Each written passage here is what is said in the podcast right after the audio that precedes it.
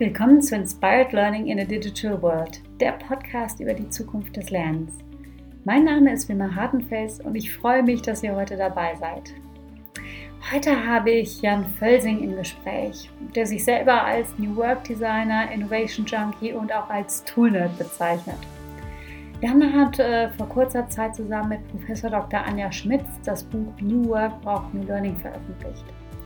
Ähm, darin beleuchten die beiden, wie sich Lernen aufgrund aktueller gesellschaftlicher, wirtschaftlicher und auch aufgrund von technologischen Entwicklungen verändert und wie sich das dann auf Organisationen und ihre analogen und digitalen Lernräume auswirkt. In unserem Gespräch sprechen Jan und ich darüber, wie New Work und New Learning zusammenhängen bzw. auch häufiger miteinander verschwimmen und welch großen Einfluss vor allen Dingen persönliche Reflexion in Kombination mit sozialem Austausch zukünftig spielen wird. Wir reißen außerdem Teilaspekte des Themas der Lernökosysteme an, in denen virtuelle und analoge Lernräume miteinander verzahnt werden. Und jetzt viel Spaß beim Zuhören. Ja, hallo, lieber Jan. Ich freue mich wirklich total, dass du heute dabei bist und ähm, wir, wir haben uns ja schon echt mittlerweile, glaube ich, vor einigen Jahren kennengelernt. Ich habe keine Ahnung mehr. Wann war das nochmal? Weißt du das noch? Das müsste, ich glaube, vor so circa drei Jahren gewesen. Seit Corona fällt es mir immer schwerer, weil das eine Jahr ist irgendwie gefühlt weg so. Genau. Also ich glaube, es war vor drei Jahren. Ja, bei irgendeiner Veranstaltung, ne? Über, na, ja, und über den Nico Bitzer noch. Ah ja, richtig, genau, genau, die ja. Learning Heroes. Die Learning genau. Heroes, die wir mal starten wollten. Ja, das äh, ist so ein bisschen im Sande verlaufen, aber so ist das manchmal ein bisschen mit manchen Projekten. Ja, kreative aber, Menschen, viele Ideen, aber man kann auch nicht dauernd alles umsetzen. Genau, genau. Aber ich, ich freue mich total, dass ich äh, das jetzt endlich auch mal geschafft habe, dich hier in meinen Podcast zu zerren, weil du bist ja so äh, einer derjenigen für mich, die so ähm, ja äh, äh, so, so unglaublich aktiv sind, auch im Bereich New Work, New Learning. Und du bist ja selber ein absoluter Tool-Nerd, wie du dich auch selber beschreibst, hast eine mhm. coole Toolliste, die mir auch schon häufig weitergeholfen hat. Danke dafür ah, übrigens nochmal. Sehr schön, gerne, gerne. genau, und ähm, jetzt bist du ja auch, ähm, hast du quasi deine Gedanken und all deine Ideen und Inspirationen auch mal äh, veröffentlicht und in ein Buch äh, gebracht und in dem Zuge auch ein neues äh, Learning Institute ähm, gegründet. Und bevor wir da jetzt einsteigen und auch darüber sprechen, ähm, wie so ja, digitales Lernen mit physischem Lernen auch zusammenkommt und wie wir auch Lernökosysteme gestalten können, erzähl doch erstmal was darüber, über die philosophische Frage, wer ist eigentlich Jan Völsing? Wer ist eigentlich der Jan? Ja, das frage ich mich auch oft. Ja. ähm, na, ich kann immer so ein bisschen kurz zurückblicken, wo ich so herkomme. Äh, wie wurde ich sozialisiert, sage ich mal. Mhm. Und vielleicht mal einen Step davor sogar. Also normalerweise fängt man ja immer so im Schulischen oder im, im, im, im Studium an. Und ich überlege jetzt einfach mal, wo kommt der Jan von früher her? Der Jan war früher Basketball Liebhaber, Spieler, mhm. ja, äh, alles, Trainer, äh, Schiedsrichter, alles, was es in dem Bereich gab. Also ich, ich hatte immer irgendwie einen Hang dazu, mit Menschen zusammenarbeiten, irgendwas in Teams zu machen. Ich glaube, das hat mir seit meiner Jugend schon gelegen und das hat sich dann, glaube ich, auch so ein bisschen weitergeführt, so dieses verbindende Element. Hm. Äh, das war dann jetzt nicht nur zwischen Menschen, sondern eben auch zwischen Menschen und IT. Ich habe dann mal so Fachinformatiker gelernt, war also so ein IT-Specialist, bin dann aber mehr in die Schnittstellen gegangen, weil das war mir dann zu deep techie-mäßig, ja. ähm, also auch da wieder in Schnittstellen so ein bisschen zwischen, ja, den Fachbereichen, zwischen Wirtschaft und Techno äh, Technology und bin aber, ich glaube, 2010 mehr so aus diesem Tech-Bereich raus. Ich war da in, in der ähm, Beratung gewesen, ähm, hauptsächlich IT- und Prozessconsulting, SAP und solche Themen. Ähm, Habe aber da irgendwie gemerkt, das hat mich, diese Projekte haben mich nicht so glücklich gemacht. Wir haben die Kunden mit unserem Tech nicht so glücklich gemacht, wie ich mir das vorgestellt habe. Und ich wollte mich da einfach persönlich noch ein bisschen weiterentwickeln und vielleicht sogar auch raus aus diesem äh, SAP-Umfeld. Hm. Und ähm, habe dann einen Master gemacht Richtung Organisations- und Personalentwicklung. Also eigentlich stand da NBA drüber, Unternehmensführung. Ja, habe ich gedacht, ah, der nächste Schritt, ja, Unternehmensführung, Karriere und so. Äh, hatte aber interessanterweise einen total starken Fokus auf Organisations- und Personalentwicklung und systemische Konzepte. Und also ich war Feuer und Flamme. Also mhm. ich habe auch, ich glaube, nach drei Monaten, wo ich das parallel zu meinem Job gemacht habe, das Studium, äh, gekündigt äh, um mich dann voll auf dieses neue Thema zu konzentrieren, weil ähm, ja so viele Themen wurden mir oder Zusammenhänge wurden mir dann viel klarer, ähm, wie, wie es davor war. Und seitdem bin ich, ich glaube, wann waren das dann so 2000, seit 2012 bin ich dann stärker, war ich an der Hochschule Pforzheim im, im Learning Competence Center, habe da viele Projekte, viele Sachen ausprobieren dürfen ähm, parallel dazu im Startup-Bereich aktiv und auch noch in der anderen Beratung mit zum Thema Projekt- und Change Management. Also eigentlich danach habe ich viele kleine Sachen gemacht, ähm, neben der Hochschule. Und jetzt seit, wie du gesagt hast vorhin, seit diesem Jahr genau habe ich das Einzelunternehmen auch noch so mal ein bisschen in so ein Learning Development Institut äh, reingegossen und ähm, versuche eben jetzt nach der Hochschulzeit das Thema weiter in die Wirtschaft zu bringen. Mhm. Das, das Thema des neuen Lernens sozusagen. Wie können wir Lernen verändern in Organisationen? Ich finde das total spannend, was du gerade beschreibst, auch so deinen Werdegang, weil ich sehe das bei mir auch sehr, sehr ähnlich. So dieses als lebender Prototyp einer neuen Arbeitswelt im Prinzip so ganz viele verschiedene kleine Experimente zu starten, auch themenspezifisch. Ne? Also sich so Projekte aus den unterschiedlichsten Bereichen zusammenzusuchen, aber dann irgendwann auch das Bedürfnis zu haben, das Ganze wieder so unter ein Dach zu bringen. Ne? Das mhm. ist bei mhm. mir gerade auch mit meiner Schwester, mit Twins for Change, was wir gerade zusammen auch gründen, so. Ähm, ja, äh, cool. Und ähm, wenn du jetzt mal so ein bisschen darüber sprichst, ähm, wie so dieses ganze Thema neues Lernen sich für dich gestaltet. Also du hast ja dieses das Buch New Work Braucht New Learning ähm, äh, geschrieben mit einer Co-Autorin. Und ähm, wie bist du darauf gekommen, das zu schreiben? Wo, wo, hast du das Bedürfnis gesehen? Also warum braucht es dieses Buch? Und, ähm, und äh, natürlich auch, was ist so grob erstmal so ein erster Abriss, worum es dabei geht? Genau.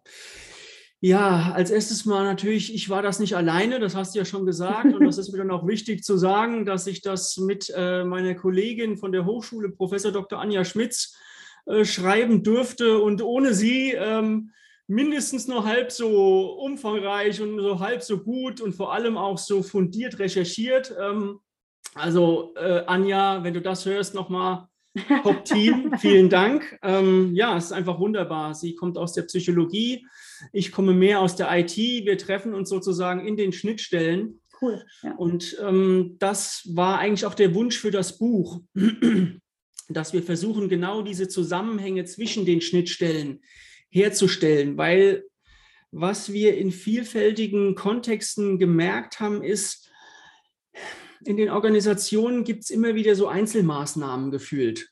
Hm. Dann tut der Fachbereich mal eine Quiz-App einführen. Dann macht der vielleicht mal ein Barcamp oder ein neues Lernszenario oder irgendwas anderes, eine neue Lernplattform, Learning Experience Plattform, was auch immer.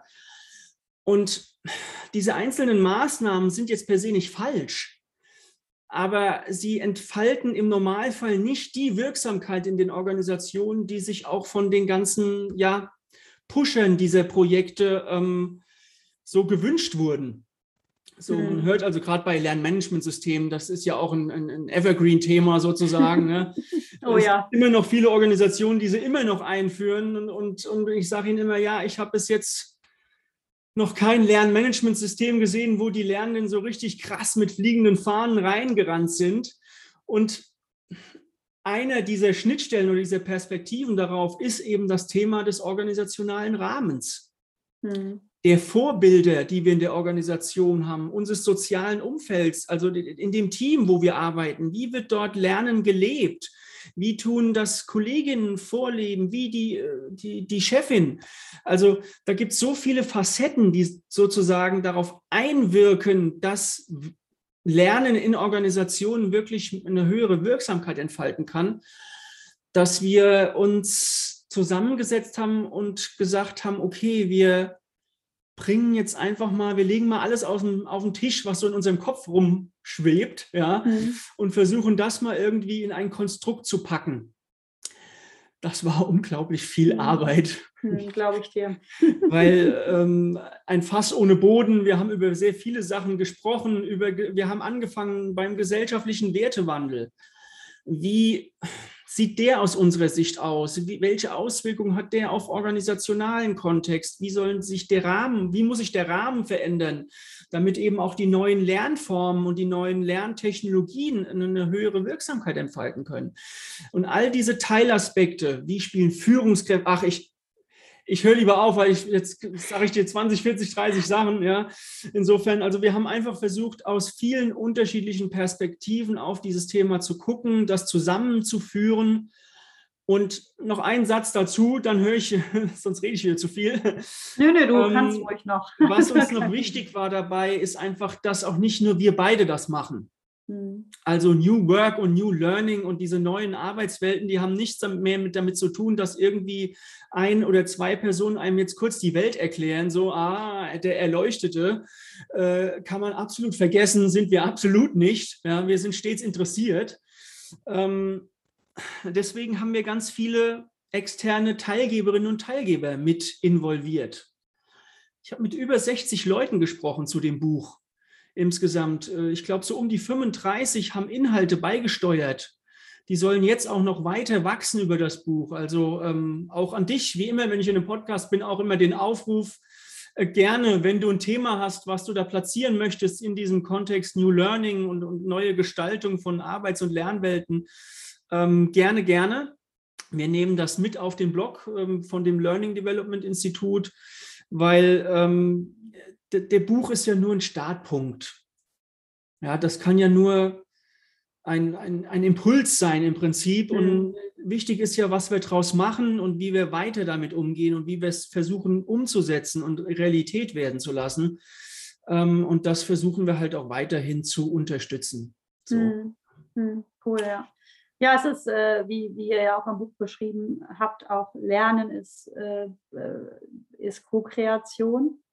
Ne, und auch darüber, ne, darüber, dass man sowas gemeinsam gestaltet, lernt man ja auch wieder ganz, ganz viel. Genau. Eigentlich viel mehr, als wenn man irgendwie etwas irgendwie rezeptiv erfassen würde. Ja, ja es war brutal, und, brutal ja. wertvoll, mit all den Leuten sprechen zu dürfen. Ja, Der Austausch, ganz, ganz toll. Glaube ich. Und Lernen durch Lehren, ne? auch wiederum. Also es ist immer ein doppelter Benefit für beide Seiten. Ähm, ja. Hm. Es war natürlich auch ein Lernprozess für mich selbst. Ne? Mhm. Und, und für die Anja sicherlich auch. Ne? Wir haben versucht, diese ganzen Themen, wie du gesagt hast, lernen durch Lehren. Ja? Und wenn du es mal aufschreibst, die Kraft des Aufschreibens bringt unglaublich viel mehr Klarheit, wie man gefühlt, zumindest gefühlt, wie man es davor hatte. Das stimmt, das ist ja auch beim Tagebuchschreiben so. Ne? Ich bin ein Riesenfan von Tagebuchschreiben und mhm. ich finde immer, wenn ich das tue und mich mal wirklich eine Stunde hinsetze und meine Gedanken auf, äh, auf ein Blatt Papier bringe, dass ich dann viel klarer werde in meinem Kopf und das Ganze nochmal ganz anders bearbeiten kann und auch ganz, ganz viele neue Impulse für meine eigene Weiterentwicklung bekomme, die ich gar nicht bekomme, wenn ich, wenn ich nur darüber nachdenke. Ne? Das ist auch, ist auch echt super spannend. Also, äh, also einfach so diese, wenn man die Modalität nochmal wechselt und, äh, und dann auch nochmal versucht, irgendwie was in Worte zu packen, das ist nochmal eine ganz andere Geschichte. Das ist eine andere Interaktion mit auch Inhalten und Gedanken, die man, die man da hat. Ja. Ja, und vor allem auch die Zeit, sich für sich selbst zu nehmen. Mhm. Ne, für diese Gedanken, die du eben angesprochen hast, auch nochmal, um, um sie aufschreiben zu können. Tagebuch finde ich eine ganz tolle, habe ich mal versucht teilweise. Ich muss ehrlich gestehen, äh, es oft scheitert es dann an den umsetzbaren Routinen. ähm, oder äh, ja, also ich würde es eigentlich, ich finde es total wertvoll, diese Tagebücher. Ich habe es probiert, ich habe es aber nicht geschafft, es stringent durchzuführen. Ja, Vielleicht guter ja Hinweis, jetzt nochmal das anzugehen, das ja. Thema. Also danke für den, für den Anstupser. Ja. Ich erinnere dich gerne nochmal dran. Sehr gut, ja, das wäre schön, genau, in drei Monaten. Hey, damals hast du mir doch gesagt, hier, was hast du jetzt, hast du jetzt? Genau, genau. Ja, ähm, ja aber so muss halt auch jeder seine, seine eigenen Methoden und Tools finden. Und ich glaube, darum geht es ja auch bei New Work und auch bei New Learning. Ne? Also, dass man halt nicht sagen kann, so, das ist so äh, eine Sache, eine Lernmaßnahme. Ich mag ja auch überhaupt nicht den Begriff Lernmaßnahme irgendwie. Mhm die, mit denen man jetzt alle beglücken kann und die jetzt alle happy machen und da, wo dann alle ihr Verhalten plötzlich verändern, weil das so, so eine tolle Lernmaßnahme ist, sondern jeder muss ja eigentlich auch im Sinne, also New, es gibt ja auch ein wunderbares äh, ähm, Buch, das heißt New Work Needs Inner Work. Das mhm. ist auch ein ganz tolles Buch. Und, ähm, und da geht es ja auch darum, dass man sich erstmal mit sich selber beschäftigen muss und gucken muss, wer bin ich eigentlich selber und äh, ne, was steckt hinter mir als Person, was ist mein Wesenskern und, und, das klingt jetzt ein bisschen esoterisch, ist es aber überhaupt nicht. Es ist eigentlich total logisch, ja. dass man sich selber erstmal kennen muss und seine Präferenzen, vielleicht auch seine eigenen Herausforderungen, um zu entscheiden, äh, wie kann ich mich bestmöglich entwickeln. Ja. Und ich denke mal, also, dass das ein, ein wichtiger Aspekt ist und würde dich da auch gerne nochmal fragen, also wenn du sagst, ähm, äh, New Work. Und wir haben im Vorgespräch schon darüber gesprochen. Ich quäle dich jetzt ein bisschen, weil du gesagt hast, es ist schwer, das in ein paar Sätze zu packen. Aber ähm, was, was bedeutet New Work für dich ähm, und, und was bedeutet New Learning in dem Kontext für dich? New Work, einmal für mich persönlich bedeutet es eigentlich eine Verschmelzung von Arbeiten, Leben und Lernen. Hm. So, eigentlich könnte man Arbeiten und Leben sagen, aber das Thema Lernen zieht sich ja irgendwie durch beide Bereiche. Das ist die Konstante vielleicht. Insofern sage ich das gern noch dazu. Ähm, das heißt, wir können, wir können das nicht mehr so richtig auseinanderhalten. Was ist jetzt Lernen? Was ist Arbeiten? Was ist mein privates Leben?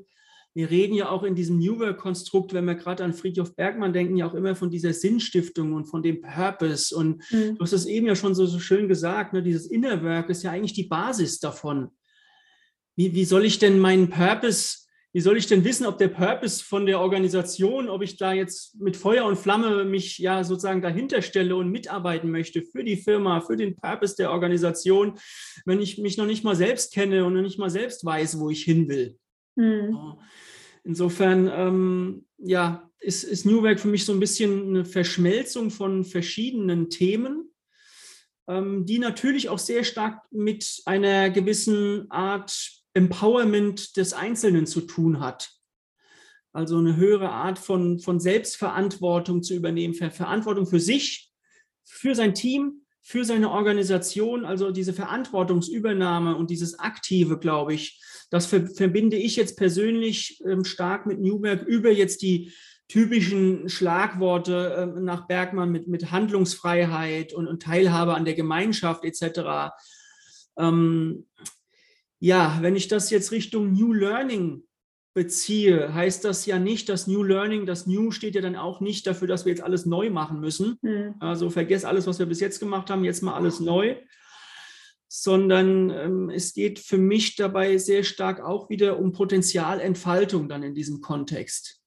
Also wie können wir Individuen, zuerst mal natürlich Individuen in ihrer Entwicklung unterstützen, aber wie können wir diese Individuen auch in ko-kreative Prozesse einbinden, um diese Teilhabe an der Gemeinschaft zu spüren, weil wir wollen ja jetzt nicht jeden Einzelnen maximal trainieren, so in seiner individuellen Schachtel. Das funktioniert nicht. Wir sind soziale Wesen. Ich glaube, viel von, von nachhaltigem Lernen hat mit sozialem Austausch, mit Co-Kreation, mit gemeinsamen Erkenntnissen zu tun. Ähm, und das verbinde ich in, mit New Learning genau diese Verbindung zwischen einmal der Potenzialentfaltung des Individuums, aber gleichzeitig auch eben, wie wir das in einen kollaborativen Prozess integrieren der, der gemeinschaftlichen Weiterentwicklung. Mhm. Ja, sch schwierig. Deswegen sage ich ja, es ist immer schwierig darauf zu antworten, mhm. weil du hast das Individuum, du hast das Team. Was denn jetzt? Was, wo ist der Fokus? Irgendwie müssen wir beides zusammen äh, bewerkstelligt bekommen. Mhm. Und da liegt ja auch die enorme Herausforderung drin. Mhm. Ja, was ich immer spannend finde, ähm, ich, hab, ich, bin, ich bin Teil von so einem integralen Entwicklungsprogramm von meinem Netzwerk, äh, wo es das natürlich auch ganz stark auf Spiral Dynamics basiert und ah, äh, auch -hmm. diesen äh, Bewusstseinsentwicklung und so weiter. Super spannend. Müssen wir uns nochmal separat auch Oh ja, das interessiert mich sehr. Sehr interessant. Und ähm, da äh, ging es auch, geht es auch ganz stark darum, dass das ähm, Individuum sich eigentlich mit seinen Themen nur in Interaktion mit anderen erkennen kann.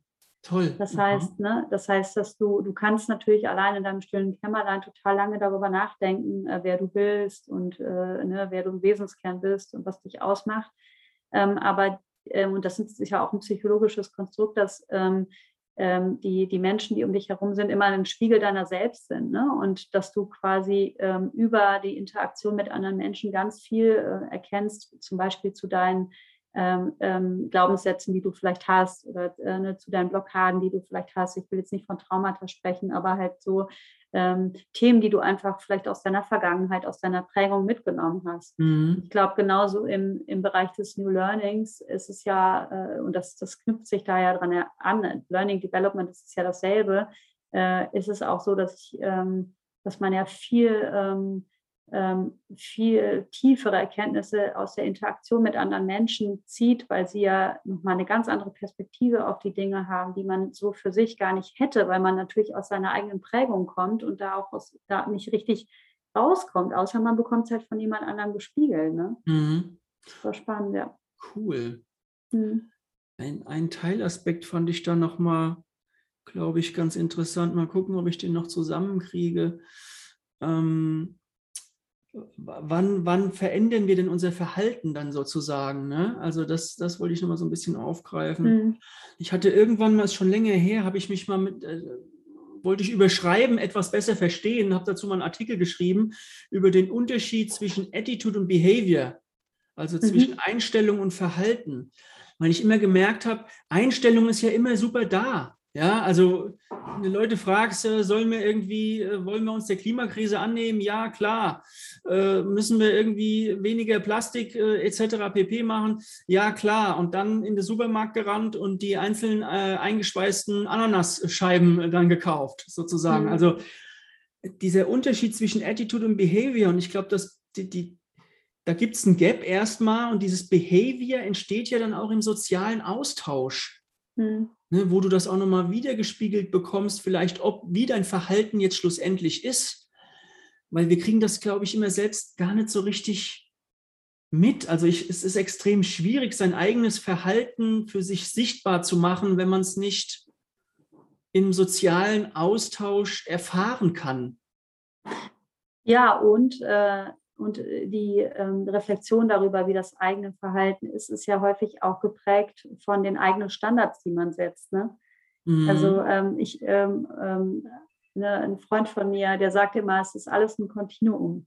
Ja, mhm. und wenn ich dann sage, ja, aber Thema Ernährung, ne, wenn man, wenn ich ähm, irgendwie jeden Tag Salat esse und er ähm, isst eine Pizza oder so und ich sage dann, du ernährst dich schlecht, ich ernähre mich gut, was bedeutet eigentlich gute Ernährung, was bedeutet eigentlich schlechte Ernährung und wo ist die Grenze und ne, mhm. also und ähm, auch das irgendwie ähm, wenn, wenn, wenn du für dich selbst bleibst, wirst du das so gar nicht erkennen. Dann wirst du denken, okay, ich bin ja da in gewisser, in vielen ähm, Verhaltensweisen vielleicht schon nachhaltig unterwegs. Aber erst im Austausch mit anderen merkst du, oh, da gibt es ja noch was anderes. Ja, da gibt es ja vielleicht noch jemand, der da vielleicht noch extremer ist oder das auf eine andere Art und Weise macht. Ich finde das so spannend und bereichernd eigentlich, diese unterschiedlichen Perspektiven zu sehen. Mhm. Ja, ja. ja. Ja, aber ja, es ist äh, ja auch noch, um, um nochmal so auf das Thema auch äh, New Work und New Learning zurückzukommen. Ähm, ich würde nochmal gern so von dir erfahren, äh, was glaubst du denn, warum muss ich denn jetzt lernen, auf Basis der neuen Arbeitswelt verändern? War das nicht eigentlich immer schon so? Oder sagst du, äh, wir haben jetzt mehr Möglichkeiten, wir haben auch mehr Herausforderungen, wir müssen uns jetzt bewegen. Eigentlich hätte das schon 50 Jahre vorher passieren müssen. Oder sagst du, okay, in der, ähm, in der alten Arbeitswelt, in der es vielleicht noch, und die gibt es ja jetzt immer noch, die ist ja nicht weg, ne? also in der es Hierarchien gab, klare Strukturen, klare Arbeitsanweisungen ähm, und so weiter und so fort, klare Zielvereinbarungen, da war vielleicht eine, das Lernen äh, per Training, zwei Tage Training, war das noch okay. Also aus meiner Sicht auch nicht, weil das Gehirn funktioniert ja nicht so. Aber mhm. wo, wo, kommt jetzt auch der Druck her und ja, der Veränderungsdruck? Mhm.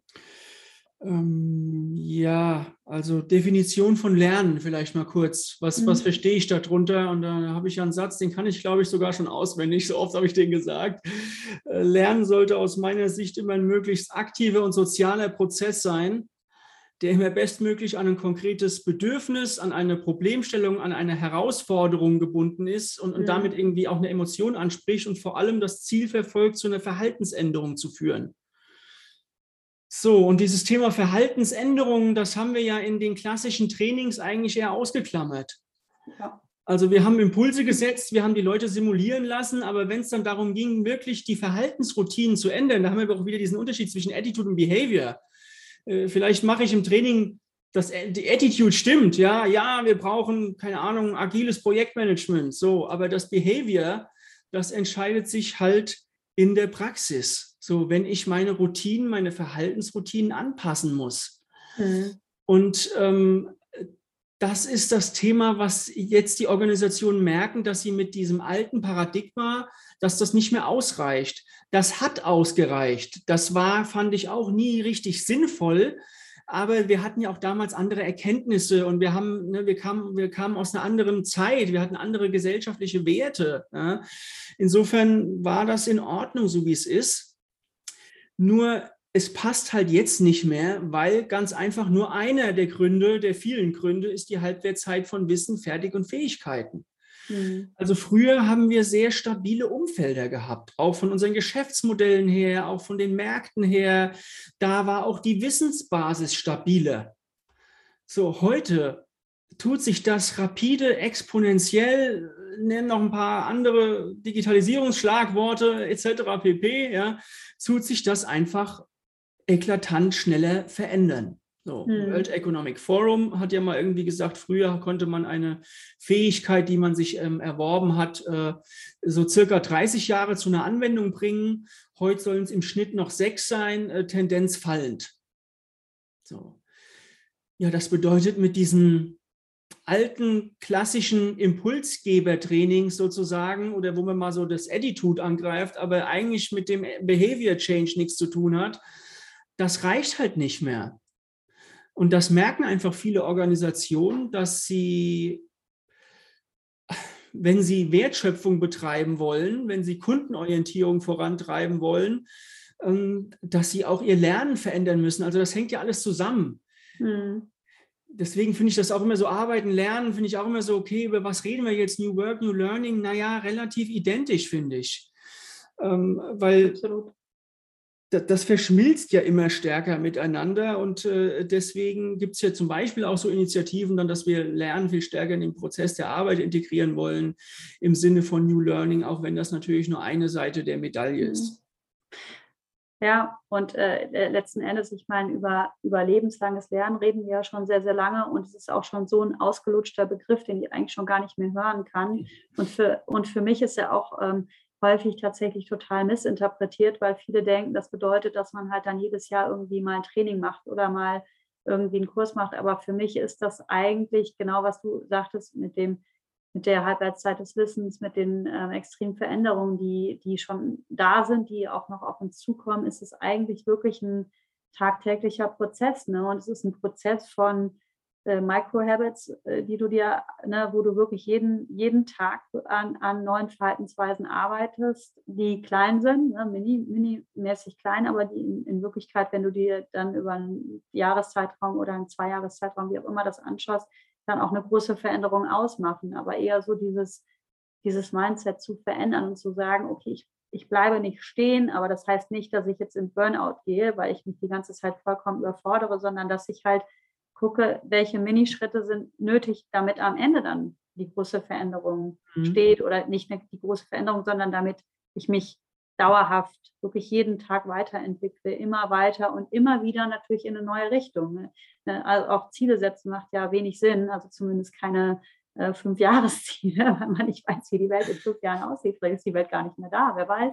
Ja, ähm, ja absolut. Da braucht es auf jeden Fall neue Ansätze, weil die alten Ansätze passen, äh, passen mhm. schon lange nicht mehr und Vielleicht ist auch die ganze Diskussion um New Work nochmal eine riesige Chance, auch für das Thema Learning, um sich nochmal neu aufzustellen. Und das ist einfach ein Paradigmenwechsel. Mhm. Meine, irgendwie waren ja die Personalentwicklungsabteilungen gefühlt für Lernen verantwortlich. Mhm. Also ob jetzt gelernt wurde in der Organisation, da wurde dann auf die Personalentwicklung geguckt. Ne? Äh, und wenn was geklappt hat, dann gut. Und wenn nicht, dann war die Personalentwicklung schuld. Aber das funktioniert halt nicht mehr. Also wir, können, wir können nicht mehr diese Flaschenhälse haben. Das heißt, wir müssen diese Verantwortung auf mehr Schultern verteilen. Wir sind alle verantwortlich für Lernen, nicht nur das Individuum. Natürlich haben wir, brauchen wir jetzt in dem Kontext brauchen wir eine höhere Selbstverantwortung, aber auch unser Team äh, natürlich auch die Personalentwicklungsabteilung mit. Also wir sind alle dafür verantwortlich, um ähm, dieses Thema Lernen in Organisationen neu gestalten zu können. Mhm. Ähm, was auch wichtig für die Personalentwicklerinnen an sich ist.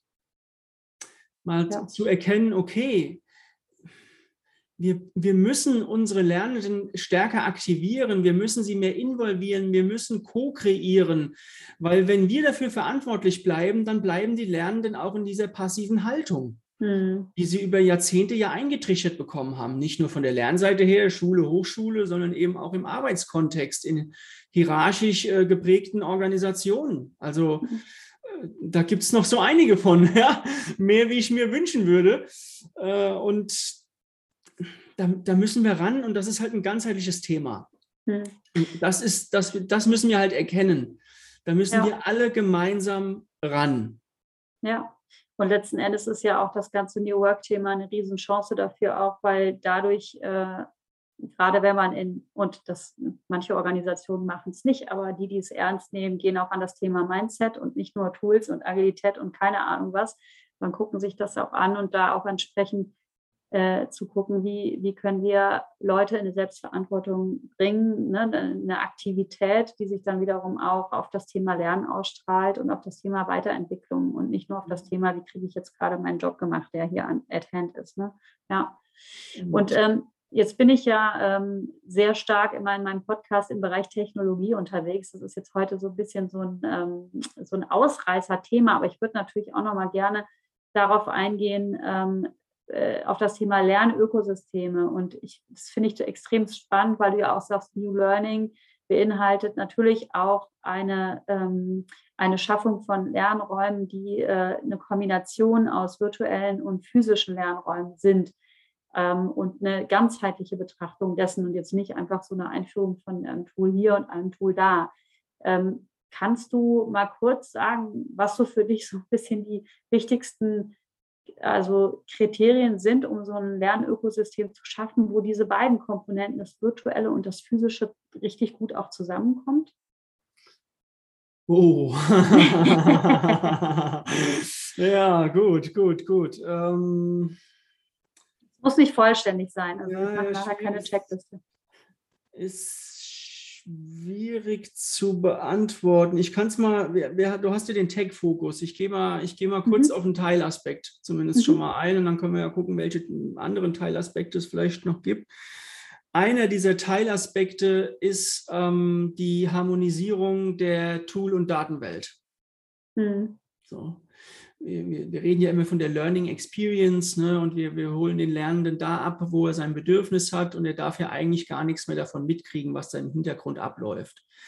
Jetzt historisch gewachsen hat jetzt jede Abteilung ihr eigenes LMS oder ihre eigene Quiz-App oder ihr eigenes Learning Experience Plattform. Ähm, andere Kollaborationstools XYZ, die haben noch eine Videoplattform eingeführt und überall liegen irgendwo Daten. Hm. Und das ist natürlich von der Learning Experience Sicht her katastrophal, weil der Lernende, der hat ja hauptsächlich damit zu tun, erstmal herauszufinden, wo finde ich denn jetzt eigentlich was? Also wenn wir es allein schon schaffen würden, dass die Lernenden, generell die Mitarbeitenden, egal in welchem Kontext, eine Stunde die Woche weniger an, an Suchaufwand haben, dann haben wir schon einen brutalen Mehrwert für die hm. Wertschöpfung geschaffen. Also das nur mal am Rande. Ähm, aber es gilt natürlich, dass wir diesem Datenchaos Herr werden. Wir reden von adaptiven Lernpfaden, von künstlicher Intelligenz etc. pp. Ja, dazu müssen wir erstmal klarkommen äh, darauf, wo unsere Daten liegen und wie wir die anzapfen können, wie wir die auswerten können. Äh, vielleicht gerade mal ein praktisches Beispiel. Ich bin gerade in einer, genau in so einer solchen Organisation unterstützend unterwegs, die genau in den verschiedenen Fachbereichen zwischen Sales und Service, überall gibt es verschiedene Plattformen und die wollen jetzt gerade ein, haben jetzt erstmal ein Dach gebaut sozusagen der äh, Single Point of Entry erstmal. Das war jetzt der erste Schritt und jetzt fangen sie an, äh, unten so eine Art, wie kann man das nennen, äh, Learning Content Hub zu kreieren, wo aller Learning Content rein soll. Hm. Und egal welches LMS oder LXP, egal welches Tool, die bedienen sich aus diesem Pool an Learning Content. Und ich glaube, das ist wichtig auf der Tech-Seite. Ich weiß nicht, da kannst du mir gleich auch nochmal ein Feedback aus, aus deinen Projekten, aus deiner Sicht geben. Aber äh, ich glaube, es wird halt nicht die eine Lernplattform geben und das eine Tool, was irgendwie oben andockt. Ich, da wird es immer eher mehr als weniger geben.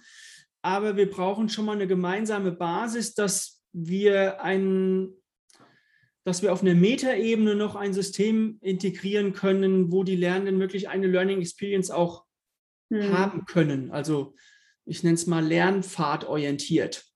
Ja, deswegen gibt es ja auch Systeme wie die Degreed und so, ne, die genau. quasi die Quellen zusammenfassen, damit man halt nicht irgendwie sich in unterschiedlichsten Systemen einloggen muss und so auf jeden Fall. Genau, ja. Bei denen fehlt ja. mir noch die Sicht darauf, dass sie wieder eine neue Oberfläche generieren. Idealerweise würde ich Barrieren mhm. gerne minimieren. Das heißt, ich würde erstmal da, äh, dazu neigen, zu gucken, okay, welche Tools wollen wir dann auch im Arbeitskontext verstärkt nutzen und ja. wie können wir unsere Lernangebote in diese integrieren. Ja, also ich meine, Teams geht ja auch da große Schritte in die Richtung. Ja. Ne? Da wird sicher noch einiges kommen in der nächsten Zeit, dass man da quasi alles darüber abdecken kann. Ne? Das ist, da bin ich auch sehr gespannt. Ich meine, Microsoft Viva ist ja so ein bisschen in aller Munde und genau. alle sind schon am Gucken und am Testen. Und ich glaube, da steckt doch viel Potenzial drin. Auf der einen Seite, auf der anderen Seite schaffe ich es ja noch nicht mal, mein, mein, mein OneDrive äh, äh, von, von Microsoft mit meinem Rechner zu synchronisieren. Mhm. Ja. Das ist gar nicht so leicht. Ja. Ja. Also da hat Microsoft, ist Fluch und Segen, sage ich mal so. Ne? Ähm, mhm. die, die haben so viele Möglichkeiten in ihrer Toollandschaft und da auf der einen Seite. Auf der anderen Seite ist es aber auch wirklich noch nicht trivial, diese auch wirklich zu einem Mehrwert für die Organisation werden zu lassen. Mhm. Da bin ich gespannt, wie sich das weiterentwickelt. So. Das ist halt die Frage, wie kann man auch Komplexität reduzieren? Ne? Weil ich meine, das ist ja ein Riesenthema, dass die meisten Leute einfach an, an der Komplexität irgendwie kaputt gehen und deswegen die, die die Tools gar nicht erst oder ne, solche Dinge gar nicht erst anfassen, weil sie irgendwie voll mhm. viel Angst davor haben, was dann passieren könnte oder dass sie da nicht durchblicken. Ja, ja absolut. Und wenn du, ähm, wenn du irgendwie auf die, ähm, weil ich finde es gerade spannend, auch so die Kombination von physischen und digitalen Lernräumen irgendwie guckst, ähm, glaubst du, dass, dass sich auch im, also wenn es in Zukunft noch physische Trainings gibt. Also ich denke, es wird sie noch mhm. geben, aber vielleicht nicht ja. mehr die typischen Trainings, sondern eher dann Community-Events oder halt Austausch, äh, Austauschmöglichkeiten. Also der Zweck wird sich sicher verändern der physischen Lernräume, die Zielsetzung ähm, und die dann natürlich auch stärker noch verzahnt wird mit digitalen Technologien, oder? Also ich meine, auch da kann man ja noch viel mehr machen und viel mehr einsetzen, um dann halt ähm, teilweise diese, diese Events dann auch besser zu gestalten. Mhm. Ja, im, im Sinne von einem Blended Learning finde ich das auf jeden Fall extrem wertvoll. Und ähm, mhm. ich wurde auf der Zukunft Personal schon gefragt, äh, was ich von hybriden Trainingssettings jetzt halte. Mhm. Da bin ich mal, bin ich jetzt mal auch auf deine Antwort gespannt gleich, mhm, ja, weil gerne. äh, meine Antwort war, also momentan kann ich mir das nicht sinnvoll vorstellen. Mhm. Dann verliert man entweder die eine oder die andere Gruppe. Also irgendwie auf mehreren Hochzeiten gleichzeitig tanzen, kann ich mir noch nicht wirklich vorstellen. Momentan, habe hab ich aber auch schon da gesagt.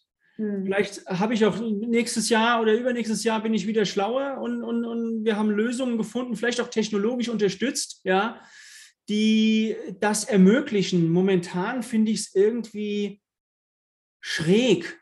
Also hm. ich, Hyp ja. hast, warst du schon mal in, in, in so einem Setting irgendwie und, und ja, was hältst du von denen? Ja, also ich, ich, war, ich war häufig schon in hybriden Settings, äh, nicht unbedingt im Trainingskontext, also, aber, aber natürlich auch im Meeting-Kontext. Und ähm, ich fand ähm, immer, ähm, dass es nur dann funktioniert hat, wenn man extremst gute Technologie hatte, die aber auch extremst teuer war. Also wir haben das früher bei Henkel dann mit Telepräsenzräumen gemacht, ne, wo mhm. du dann im Prinzip eine riesen Videowand vor dir hattest und das Gefühl hattest, es wirklich alle an einem Tisch sitzen. Mhm. Die einen halt virtuell und wir fünf, sechs, die wir in Düsseldorf waren, dann halt physisch. Äh, aber leider auch da die Technologie super häufig ausgefallen ist, obwohl die Dinger ziemlich teuer waren. Ähm, und ähm, ich habe ja jetzt auch, ich habe auch viele Anfragen, ne? äh, hybride Team-Meetings, hybride Trainings, ob ich dazu was machen kann. Und ich baue das manchmal auch so ein bisschen mit ein, was man da so machen kann, um diese Dinger besser zu gestalten. Ähm, allerdings glaube ich, immer noch nicht daran, dass es wirklich gut funktioniert. Ja. Ähm, man mhm. kann, ich glaube, wir haben viele Learnings, die man auf jeden Fall, mit denen man die effektiver gestalten kann, als wir das vielleicht damals vor acht Jahren bei Henkel gemacht haben, als wir noch nicht so richtig wussten und gerade erst mit Videotelefonie angefangen haben. Ähm, aber trotzdem ist es, ist es extremst schwierig, irgendwie die präsenten Teilnehmer und die, äh, die virtuell, die physisch und die virtuell präsenten Teilnehmer beide gleichmäßig einzubeziehen. Mhm. Ähm, vor allen Dingen mit dem, mit dem technischen Setup, was die meisten Unternehmen nun mal haben. Und ich glaube, da wird sich auch nicht so viel verändern. Also es wird nicht jedes Team äh, einen, einen, Telepräsenzraum für mehrere äh, Zehntausende Euro da irgendwie bekommen. Mhm.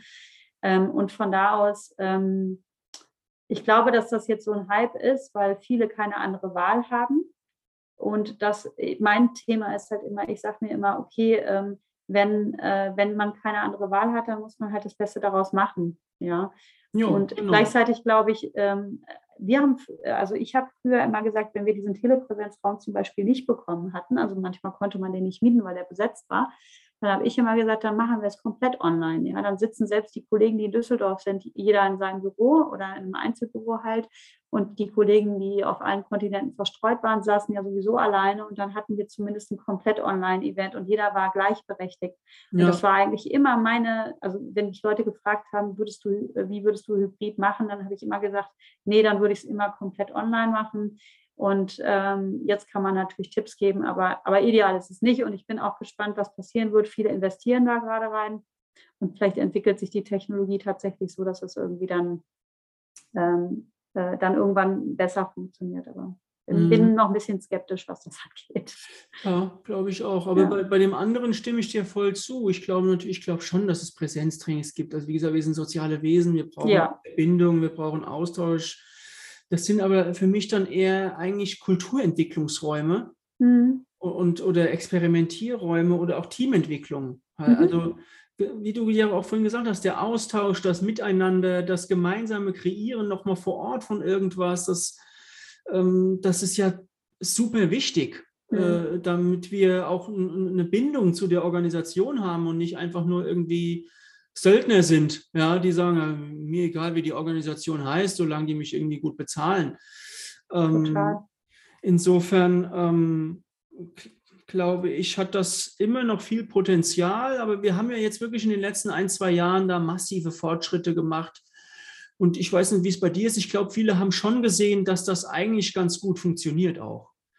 Also, du meinst mit den, mit den Online? Äh mit den, auch mit dem, genau, genau. Also, ja. dass man das auch mal rein online machen kann. Total. Jetzt, ähm, dass man jetzt eben auch gucken kann, okay, wenn wir das online machen können, für was können wir denn sinnvoll die Präsenz nutzen?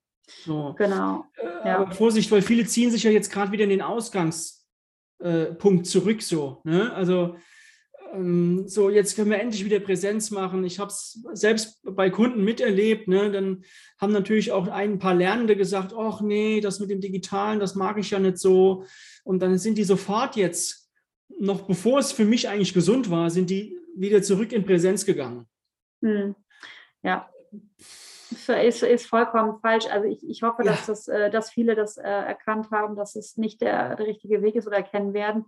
Ich glaube, dass äh, das Online unglaublich Mehrwert auch für die Nachhaltigkeit von Lernen ähm, ähm, schaffen kann, weil man einfach längere Lernprozesse gestalten kann. Das schafft man in der Präsenz so nicht, außer mhm. wenn die mhm. Leute in einem Gebäude sitzen und regelmäßig zusammenkommen können. Und ähm, ich glaube, dass es schön ist, wenn man eine Kombination machen kann und die Leute sich auch äh, persönlich auch treffen und austauschen können. Das ist immer hilfreich für Lernprozesse. Aber ich fände es sehr, sehr traurig, wenn ähm, wenn äh, tatsächlich äh, die Pandemie der einzige Grund war und dann am Ende gesagt wird, äh, nur, nur, weil wir uns jetzt wieder sicher fühlen, kommen wir zusammen, weil ähm, kommen, wir wieder, kommen wir wieder physisch nur zusammen und alles andere ist jetzt weg. Ähm, aber man muss natürlich auch dazu sagen, ich kann es auch irgendwo nachvollziehen, weil viele Unternehmen natürlich auch sich nicht die Mühe gemacht haben, jetzt irgendwie zu messen, ist es jetzt wirklich nachhaltiger gewesen oder nicht, mhm. weil sie das eher so als, als äh, Übel, klein, also, also im Prinzip äh, als Plan B genommen haben und nicht als wirkliche Chance, was längerfristig zu verändern. Ja, und mhm. dann ist es natürlich kein Wunder, dass die dann sagen, wir gehen wieder auf äh, Plan A zurück. Ähm, ja, aber ich meine, ich habe ja viele Kunden, ich arbeite ja grundsätzlich nur online und ich kann das momentan noch nicht, ich sehe das momentan noch nicht, dass jetzt irgendwie alles physisch zurückgeht.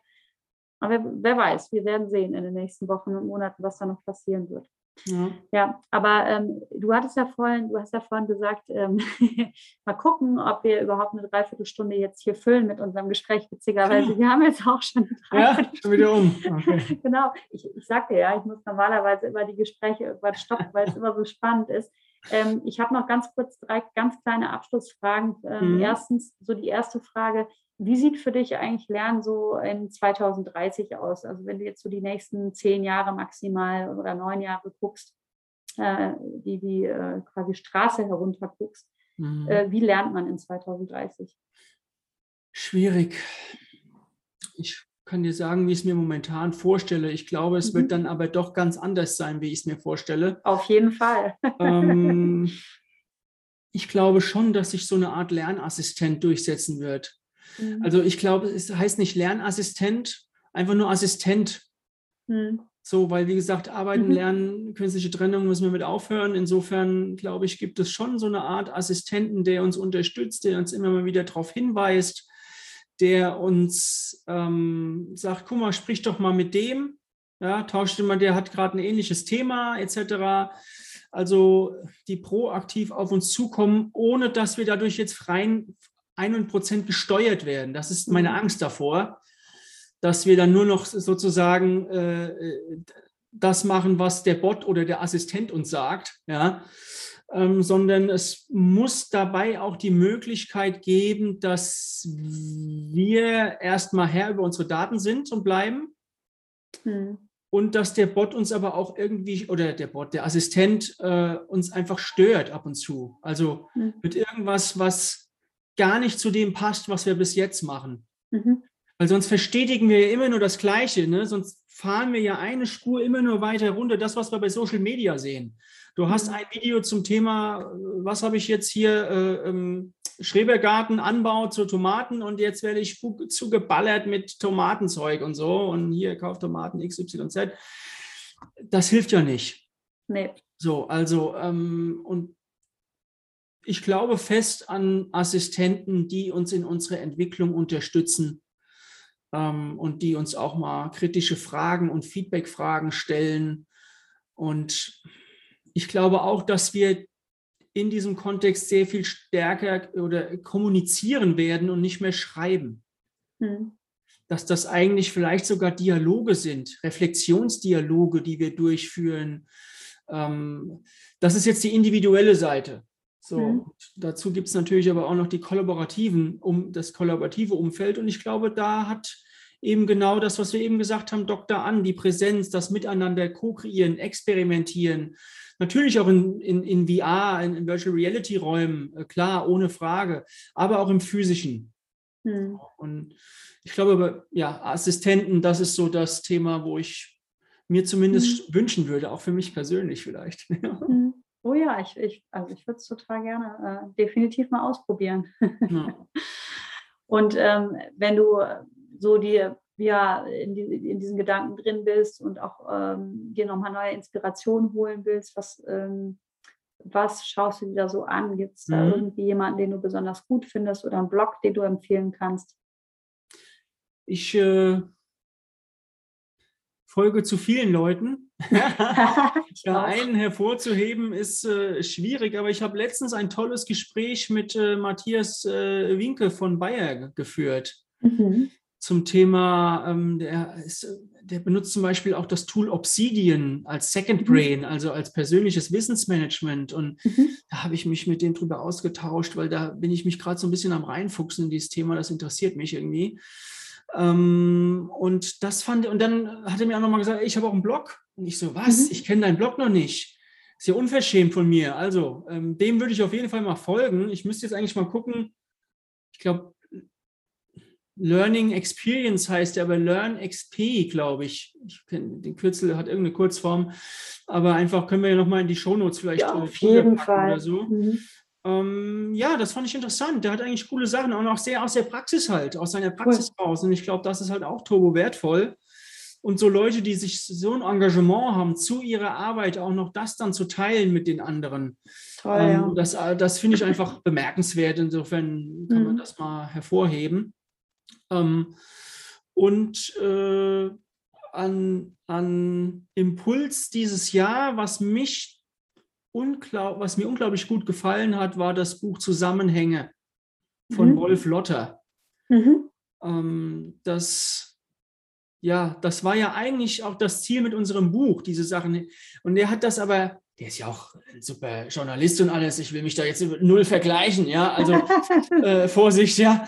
Ähm, aber ich fand es ich fand es einfach super geil, dass ich die ganze Zeit gedacht habe, oh krass, krass, genau, das wollte ich aus, auch sagen. Nur hat er es ganz aus einer ganz anderen Perspektive beschrieben und aus einer, mit einer ganz anderen Gehalt auch nochmal. Und also das, ja, ich habe einfach gedacht, oh geil, geil, geil. Da habe ich mich total abgeholt gefühlt. Und cool. ähm, das würde ich jedem empfehlen, sich dieses Buch Zusammenhänge mal anzuschauen. Mhm. Das werde ich auf jeden Fall auch verlinken. Super, vielen Dank. Vielen Dank. Und äh, letzte Frage noch ganz kurz. Ähm, Ne, wir haben ja wirklich viele Zuhörer und Zuhörerinnen, muss ich auch noch sagen, ähm, die, ähm, die so auch diese neue Welt äh, des Lernens und das neue Lernen mitgestalten wollen. Was können denn so erste Schritte sein oder ein erster Schritt, den man in die Richtung gehen kann? Oder was rätst du den Leuten, die sagen, mhm. oh, ich habe da voll Bock drauf? Aus der Individuumssicht mhm. äh, am besten das Buch sich zulegen. Das ist ein Top-Start. genau, aber ähm, ja, äh, Spaß beiseite. Äh, ja, Lernen durch Lernen. Mhm. Also zum Beispiel sich bei dir melden und sagen, ey, ich habe hier ein geiles Thema, lass mal einen Podcast zu machen. Oder sich bei mir, offen. Ganz genau. Oder äh, bei mir melden und sagen, ich habe einen Artikel oder ein Video oder irgendwas äh, für die Institutsseite. Mhm. So, also tun. Mhm. Die, die kurze Antwort heißt einfach, einfach tun, machen. Mhm. Nicht so wichtig, was. Einfach Sachen ausprobieren, sich mit Leuten austauschen. Mhm. Und dann führt das eine zum anderen. Ich weiß nicht, wie, wie du das immer bei dir siehst, aber es ist so viel Zufall einfach. Und es gibt ja keine Zufälle, ne? Ja, ja, genau, ja, genau. Also, also, also die vor, vorherbestimmten Zufälle zu äh, optimieren sozusagen. Mhm. Ähm, ja, einfach mal was ausprobieren, machen, mhm. ausprobieren. Ich glaube, damit kommt man schon weiter. Cool. Jan, vielen, vielen Dank für das Gespräch. Es war super inspirierend und ich habe leider dein Buch noch nicht gelesen, aber es steht definitiv auf meiner Liste. Ich will es unbedingt haptisch haben und ich bin halt gerade unterwegs, deswegen ist es so schwer, mir das zu bestellen. Aber sobald ich in Deutschland zurück bin, wird es auf meinem Tisch liegen. Ja, ist ja auch nicht ganz, ganz leicht, das Buch. Nee, deswegen muss ich nicht mitschleppen. Das hätte mein, mein Gepäck, da hätte ich Übergepäck bezahlen müssen. Ja, ja, danke für deine Unterstützung. Ich bin gespannt. Gib mir gerne ein Feedback. Das mache ich auf jeden Fall. Vielen Dank für das Gespräch und alles Gute dir. Dankeschön. Bis dann. Tschüss. Wenn euch dieser Podcast gefallen hat, dann freue ich mich sehr, wenn ihr ihn mit anderen Gestaltern der Zukunft des Lernens teilt und mir eine Bewertung auf iTunes hinterlasst. Ich freue mich natürlich auch sehr über jegliche Kommentare zum Podcast und auch Anregungen für noch weitere Interviews. Für alle, die vielleicht noch etwas tiefer in die Welt des digitalen Lernens einsteigen wollen, habe ich mit Nico Bitzer zusammen einen Audio-Online-Kurs zum Thema Digital Learning Basics, wie du digitale Lernformate ganz einfach selbst entwickelst, gelauncht. Hier lernst du als Trainer, Coach oder Personalentwickler Grundlagen zum digitalen Lernen und bekommst auch noch ganz konkrete Tipps zu unterschiedlichen Lernformaten. Der Kurs besteht aus ca. 30 Audiotracks, Audiozusammenfassungen, Checklisten und noch weiteren Materialien. Den Link dazu findest du natürlich auch in den Show Notes. In einem Monat hören wir uns dann wieder bei der nächsten Folge von Inspired Learning in a Digital World. Vielen Dank fürs Zuhören. Bis dahin wünsche ich euch eine tolle und inspirierende Zeit.